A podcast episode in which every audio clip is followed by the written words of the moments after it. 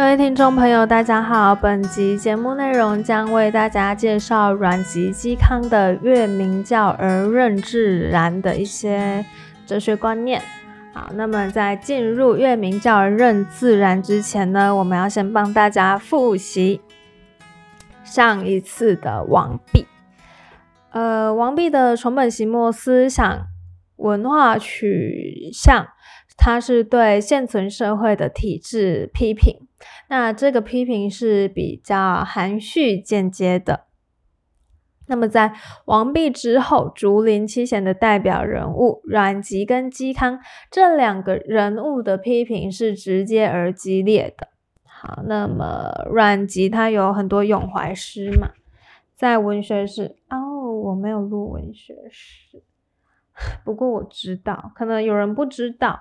好，就是说阮籍他做了很多咏怀诗，好像五十几首哦，还是几首，忘有点稍微忘记。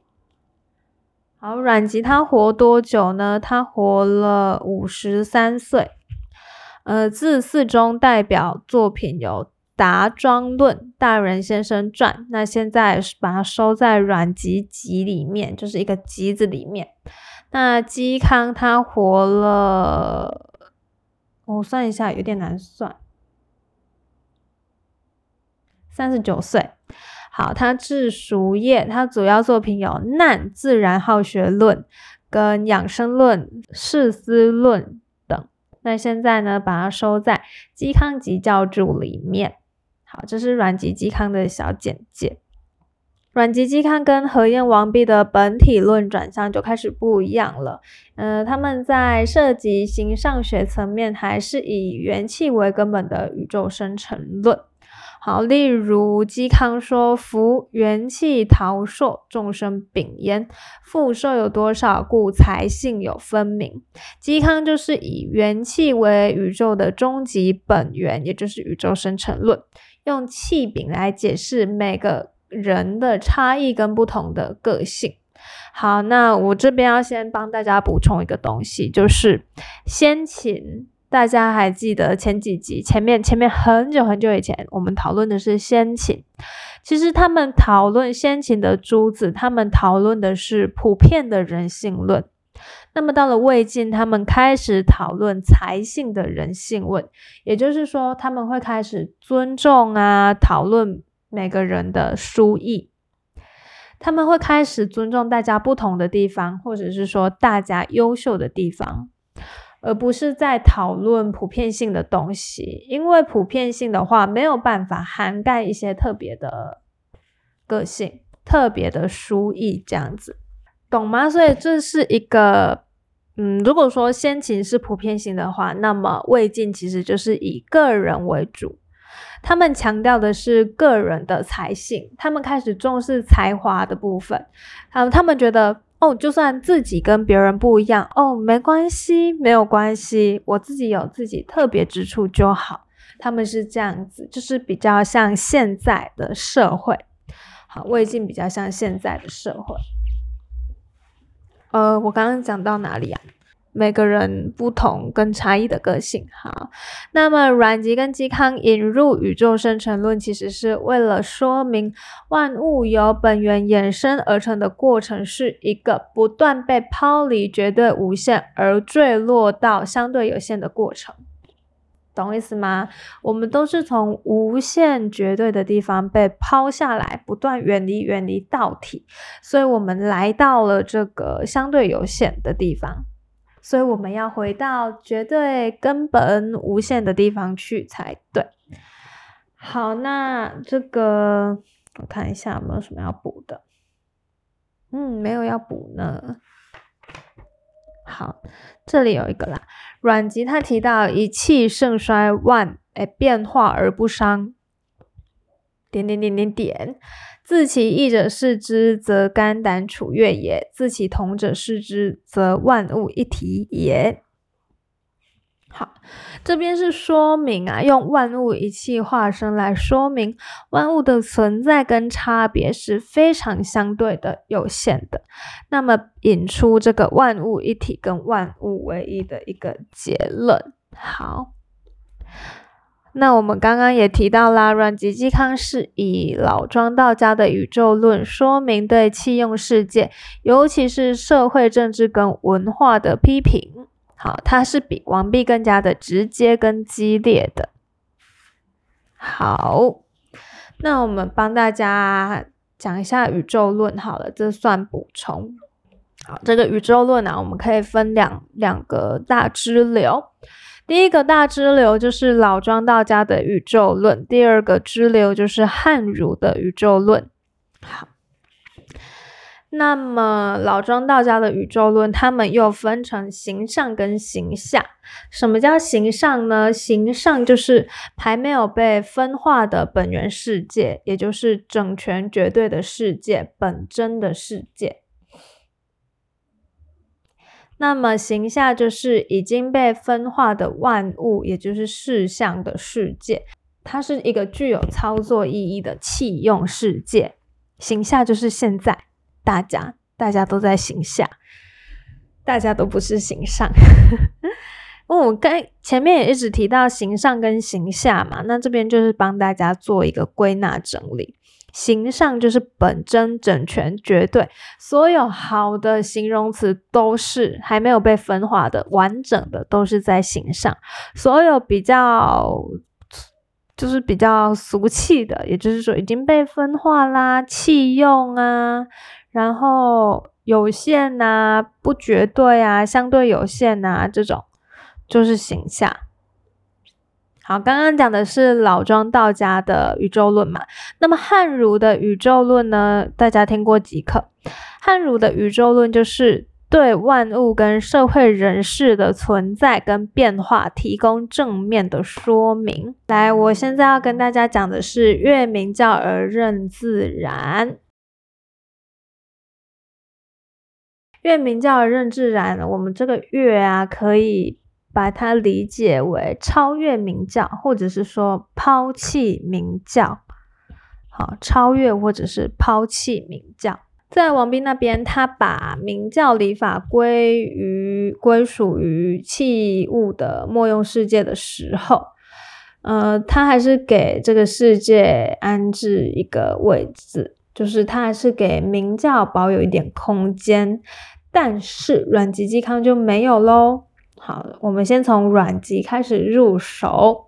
阮籍的批评，他是从这个世俗社会中一切事物存在跟意义的相对性跟不确定性切入。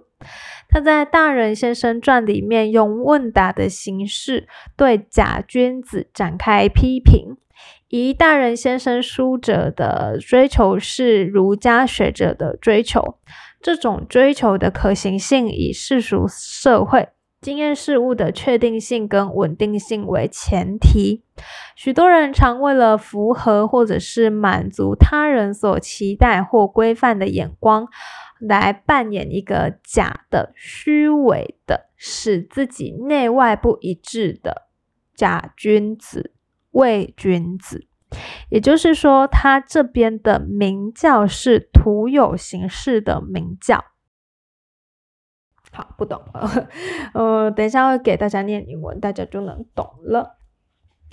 这边其实有很多比较啦，例如，呃，大人先生书，它是一个问答形式的批评，就是阮籍借由这种问答形式展开对自己的批评，而不是对自己的批评，是对社会的批评。有客以大人先生书者称，君子为天下之贵。那所以说，身为君子，我们就要服有常色，貌有常则，言有常度，行有常事。也就是我们要照着社会的规范、礼俗、文化去做。所以我们要心怀若冰，战战兢兢，束身修行，日胜一日，择地而行，唯恐遗失。我们要一直谨慎小心，如履薄冰。好，我们要凡事都要做得好好的。可是这真的太难啦，而且我们还要侍奉事君上，牧养百姓，退隐私家，育长妻子，补给宅，虑乃一职。远祸近福，永兼固己，也就是我们要全心全意的建功立业，光宗耀祖，那还要让自己的鸡犬都升天，这样子。所以说，我们从我刚刚念的这一些引文里面啊，可以看到，这都是一大人先生书者的追求，也就是很儒家学者的一种追求。好，那这个追求的可行性是以世俗社会跟经验事物的确定性跟稳定性为前提，但是事实上，社会一直是不平静的，啊没有一段时间是平静的。大家有觉得吗？怎么可能会有平静的时候？那是乌托邦。好，但是真的有乌托邦的存在吗？我想是非常难的。我们现在现在讨论一下啦，大家心目中君子应该有的样子是什么样的样子？我们要以儒家的观念来切入。那么，如果我们以儒家的观念来切入的话，我们会发现儒家他们重视的是礼法、名教、尊卑、位分。啊，一切的制度规范，这一些都是很束缚的、很制式的一个关系。但是这一些束缚跟制式的关系，一旦受到推崇、受到大家的认同，那很多人就会太过偏激。什么叫做太过偏激呢？就是他们只是为了演一个。爸爸妈妈心目中好的小孩的样子而演，或许他们在家里很乖很可爱，但是在学校就开始为非作歹，自己内心真正的那一面是没有被显露出来的。在夜深人静的时候，你会想说：“Oh no，我就是要翘课，为什么我要在教室里面坐着？”懂意思吗？就是我们很长很长，就算是现在的大家也一定是这样。我们都是为了满足或是符合其他人的眼光跟目光，所以假扮一个假的自己。我们是假扮，我们是在演戏，人生如戏。我们是在演一出名叫自己人生的戏。那这个戏会演到你临终为止，除非你就是罢演。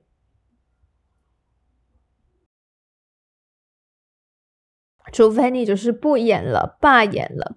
哦，今天讲的很激动，因为我决定一次把它录完，这样子我自己可以比较 OK 一点。好，不演了，罢演了，这样子。嗯，可是真的能吗？一旦你不演了，罢演了，就会有人问你说：“哎，啊你怎么这样子？你怎么这你怎么这么疯？”啊，你不知道这有这个规定吗？你怎么不照社会的规定走、规范走？你怎么不照普罗大众的价值观来走？好，就会有这样子的声音出现。所以说，很多人都必须要当一个伪君子。好，那那那那这个阮籍在答书中嘲讽伪君子的作为，那他也暗示只有无欲无求、与世无争，才能达到。保全真性的这样子的一个那个保全真性的一个绝对无限。好，我来帮大家看一下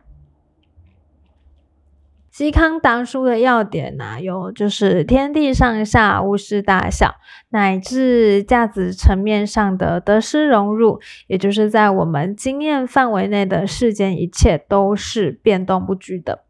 人们怎么样才能把捉到任何有确定意义的东西？是不能的，难以，难以，哪里。OK，就是非常困难的。那么，谁要是抓到一点东西，就以为能够把握完全绝对，那么只会像狮子处于坤中。这个坤就是裤缝里面，就是狮子在裤缝里面，他们自以为求得了一个很好的居住处。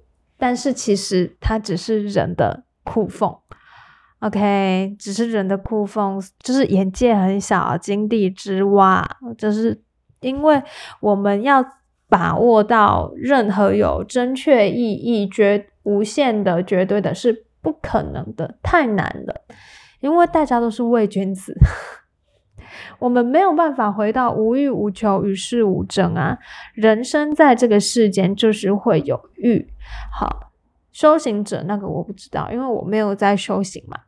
但我觉得我也快要去修行了，以后的佛学概论会非常有趣。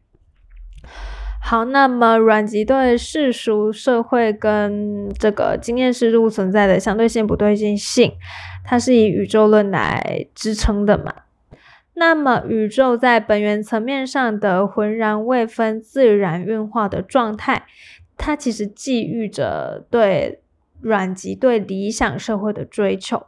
他从这个理想社会追求出发，开始去审视现存的社会，那并且对现存社会的礼法、礼俗啊，还有君臣制度提出激烈的批判。好，那这里又有一段引文了：喜者天地开辟，万物并生；大者天其性。细者尽其形，阴藏其气，阳发其精，害无所避，利无所争。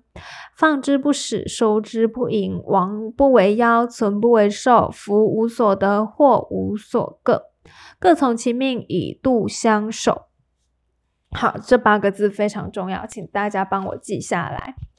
什么叫做各从其命，以度相守？就是说，我们人要各自依从自己的性分命线，然后自己生自己长。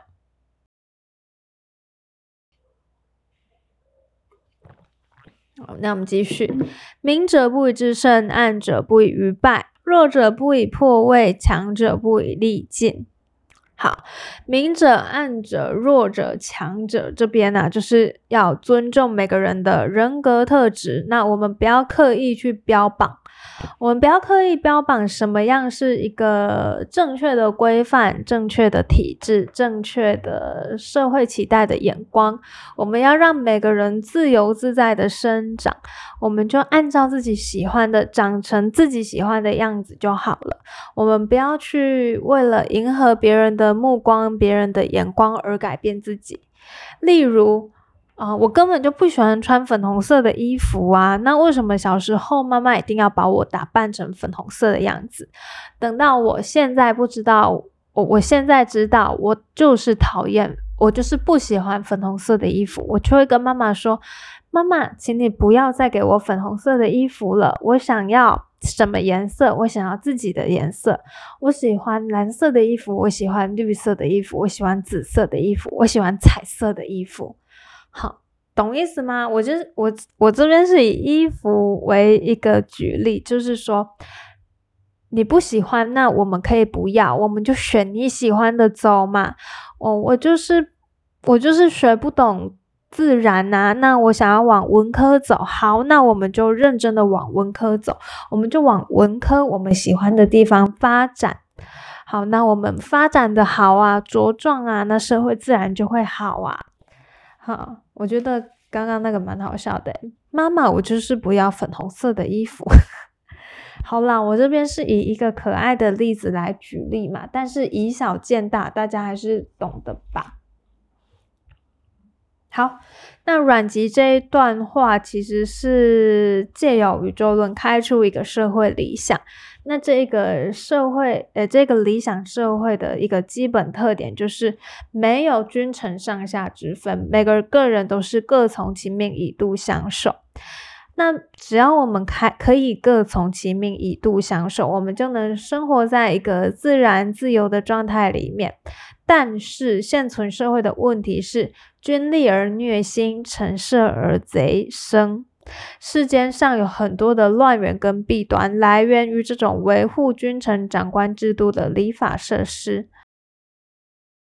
我们一旦有了君王，有了呃臣，好有了忠臣，那一定会有奸佞的出现。有忠臣，就一定会有贪官污吏的出现。哪一个国家没有贪官污吏？我就不相信哎。好，那些做官越大的，越有可能是贪官污吏啊。前阵子不是还有一个新闻，呃，弃毒的警察自己变成贩毒的这个坏蛋。好，哎，人间人伦悲剧啦！我真的觉得，明明他是要一个社会的优良榜样，哎，这不是各从其命，一度其分哦。不是说他去贩毒是一个哦，他想要贩毒他就去贩毒。No No No，我们待会儿会讲到各从其命，一度其分，它还是有一个限制存在。好，不不不，不是让你哦，只要我喜欢有什么不可以？No No No，This is 这不是正确的。OK。好，我们还是要有一个一个那个在嘛，我们要心无指是非而行不为乎道。好，好，那我最后会讲。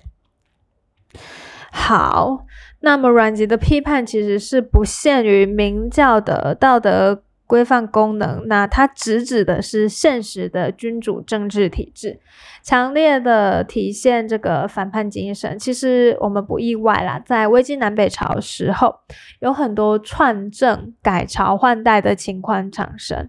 啊，你可能呃五天啊、十天啊，哦天哪，皇帝换了，amazing，哦又改朝换代了，五天十天以后，哦又改朝换代一次，这样子的。这是一个很荒唐的时代啦，哈，对啦，难怪大家会疯，大家会疯，大家会去吸毒，哦，真是不意外。竹林七贤，很多人都是有吸毒的状况产生啊。为什么他们要吸毒呢？因为他们想要忘记世间的烦恼啊。好，那就是毒品啊。那个以后跟大家讨论好了，因为我觉得这个还蛮好笑的。好，他们就是不想要面对现实的苦难嘛，所以他们就是转而去找一个东西，忘掉苦恼，飘飘飘飘欲仙这样子。我的嘴巴今天很累。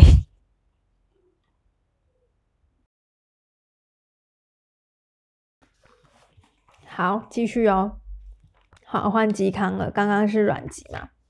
阮籍讲那么久啊。好，来嵇康。嵇康的反叛精神其实是比阮籍还更高的。他把批判的笔锋指向为了礼法设施提供理论基础的儒家的六经。六经，好，他从儒家开始批判，也就是他从本源开始批判，他从读书人要学的东西开始批判，也就是本源嘛。好，他就指导黄龙了。他宣称六经为污秽，仁义为臭腐，啊，抛弃儒家推崇的礼法制度，也批评呃现实社会政治的文化体制。这边有一段引文，我帮大家念一下。好，故五子谓六经为太阳，不学为长夜耳。今若以明堂为丙舍，以宋凤为鬼语。以六经为污秽，以仁义为臭腐。读文集则木桥，修气让则辩语。习章符以转经，谈理典则耻语。于是兼而弃之，与万物为更始，则五子虽好学不倦，犹将却焉。则向之不学，未必为长夜；六经未必为太阳矣。这边就是不爽，就是批评儒家啦。他这边宣称六经是秽物，六六经倡导的仁义为臭腐。那他把儒家推崇的礼法制度兼而弃之，人啊，大家都知道，那就是抛弃六经的礼法制度。那其实从汉代以来，儒家的六经是官学，也就是说，只要是读书人，大家都应该要学六经。那六经所崇尚的礼法制度，成为现实社会的一个基本架构，大家都是依照六经里面的仁义道德来仁义道德，懂意思吗？它是依照六经里面提到的规范，那人们就会遵循这些礼法制度跟规范。好。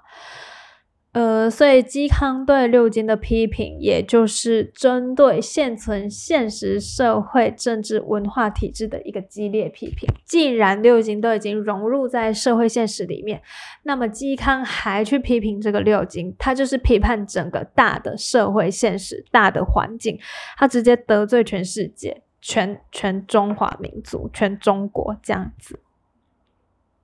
好。这边再帮大家补一段言文，我觉得还蛮有道理的。六经以意淫为准，人性以从欲为欢。这段话，这两句话，麻烦帮我记起来。好，那我继续念后面。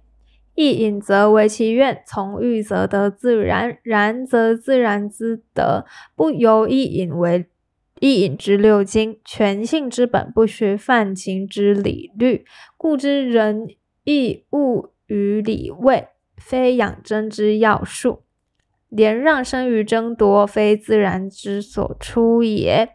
由是言之，则鸟不会以求训，兽不群而求序，则人之性情无为，自然正当自然单词地学矣。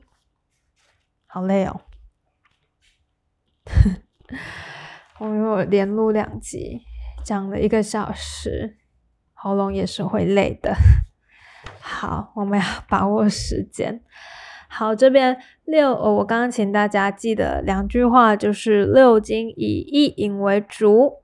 这边指六经倡导的仁义之行、礼法之师，是以限制、压抑、改变人的本然性情为基本的史地，就是它会压抑我们自己内心的情绪跟欲望。好，怎么举例呢？啊，怎么举一个好的例子呢？啊，等一下再跟大家举例啦。我先讲后面。人性以从欲为欢，这里的欲指自然欲求跟本然性情。好，大家就是会想要放纵啊。我知道举什么例的啦，就是说这两个可以联合起来举例。六经以意淫为主，人性以从人性以从欲为欢。好，就是说呢，呃，假设有一个啊，小明，好，就是小明，小明知道明天要考试，那么要好，今晚一定要好好读书嘛。可是他没有办法按耐自己，他就是想要玩手机，他就是想要打游戏。Also，他没有读书，他就是从欲为欢，他觉得他在游戏的时候他是 happy 的。好，但是他的另外一方面告诉他说。哦，明天要考试，你今天得好好读书啊！他的六经以意淫为主，他想要压抑他想要从欲为欢的这个意念、这个欲望，但有办法吗？No，没办法。小明还是去玩他的游戏了。好，他可能玩什么传说对决啦，还是什么刀剑神域吗？没有，刀剑神域是动漫。Sorry，对不起。好，反正 anyway，他就是去玩了这个游戏一整个晚上。这边可以看到两个拉扯，一个拉扯呢是这个呃六经这边他会说哦，你要你要降低你的欲望，你要好好读书，这是正道嘛？是大家都认为这是正道，但是没有办法，你自己内心的小恶魔就是说我要玩游戏，我。读书读了八个小时，在学校读了八个小时，好不容易回家了，为什么我还要读书呢？好，就是会有这样子的拉扯，一个是自然本然欲望内心的，好，一个是外在的礼法制度的制度层面的仁义的，这样可以吗？我觉得这样好像很好理解，好，可以哈。我觉得这个例子还举得还不错啊，就兼顾两个。自己说，好，基康把仁义礼法改变过的状况称为礼位。那没有被仁义礼位改变过、装饰过的人的自然欲求跟自然性情，就是人的真理。但呃，大家可以想一下，真理其实不多啦。好。最后再给大家一个很棒的东西，好，嗯，还有一个很重要，也是我放在最后要讲的，非常非常重要的，也就是说，所谓的真性跟真理，应该构筑于心无止是非而行不为乎道者。这句话是什么意思呢？他要求的是不是纵情自恣？人性以从欲回欢，很多人都会把它理解为人就是要放纵哦，人就是要放纵，要 crazy，好，要办一个可怕的 party，人什么好？不是啊，不是。他这边心无指是非而先不维护道者，不是指呃纵行自事，危害他人，而是要你还是要有一个正道存在，你不能超出这个正道的范围，变成妖魔鬼怪。